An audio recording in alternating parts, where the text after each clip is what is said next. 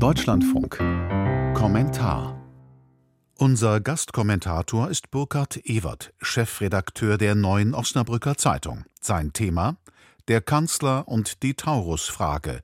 Scholz Kalkül könnte aufgehen. In der Ukraine kämpft ein Land um seine Grenzen und Freiheit.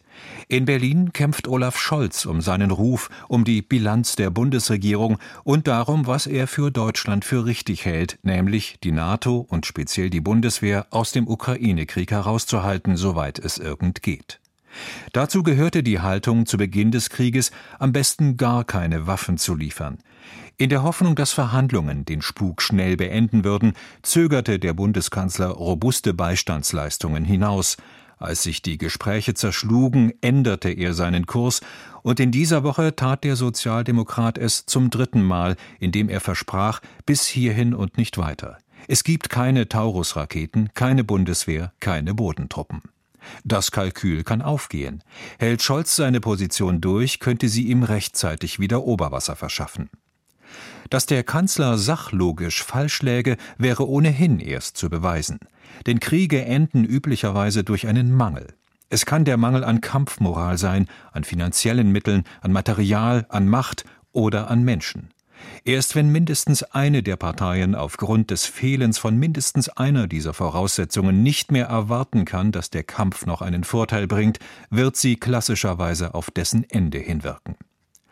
Blickt man unter dieser Prämisse auf die Ukraine, fällt die Prognose zwei Jahre nach dem russischen Angriff bitter aus. Stichwort Moral.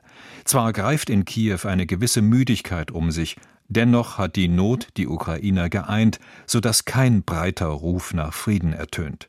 Auch in Russland stehen die Menschen eher stärker hinter ihrer Führung, die Sanktionen haben das autokratische Land nicht geschwächt.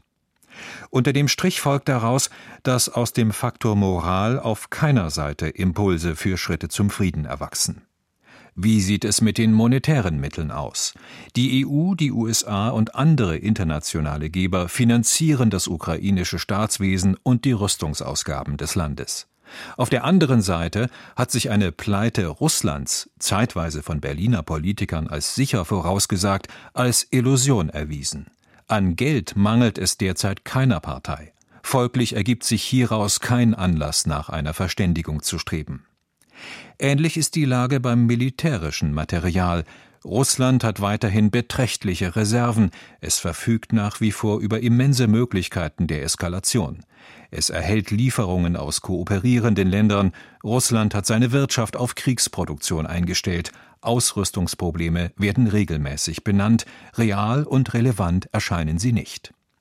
Mit Blick auf die Ukraine wollen nicht wenige Kritiker westliche Lieferungen grundsätzlich schneller und umfassender sehen, aber der Fluss an Rüstungsgütern ist bereits beispiellos. Und die Machtfrage? Es gibt keine Hinweise auf eine Schwäche Wladimir Putins, der auch innere Gegner töten lässt. Er wankte zuletzt Volodymyr Zelensky in der Ukraine. Immer wieder werden Herausforderer gehandelt. Den beliebten Armeechef Valeri Saluschny hat Zelensky abgesetzt. Er tat dies auch, um seine Macht zu sichern, durchaus mit Erfolg. Bleibt die Sache mit den Menschen. Hier nun erweist sich der Blick auf die Perspektiven als ebenso furchtbar wie fatal. Denn schreibt man die Entwicklung in Gedanken linear fort, gehen einer der beiden Seiten unabänderlich zuerst die Kräfte aus. Es handelt sich wohl um die Ukraine. Sie verfügt über deutlich weniger Einwohner und insofern potenzielle Soldaten. Zugleich haben sich nicht wenige Ukrainer ins Ausland abgesetzt oder sich dem Kriegseinsatz auf andere Weise entzogen. Wenn also kein Mangel der erstgenannten Faktoren über den weiteren Verlauf des Krieges entscheidet, wird es der letzte sein, der Mangel an Soldaten, anders gesagt, die Zahl der Toten, was die Frage sich zwingend nähern lässt, wie der Westen darauf reagieren möchte.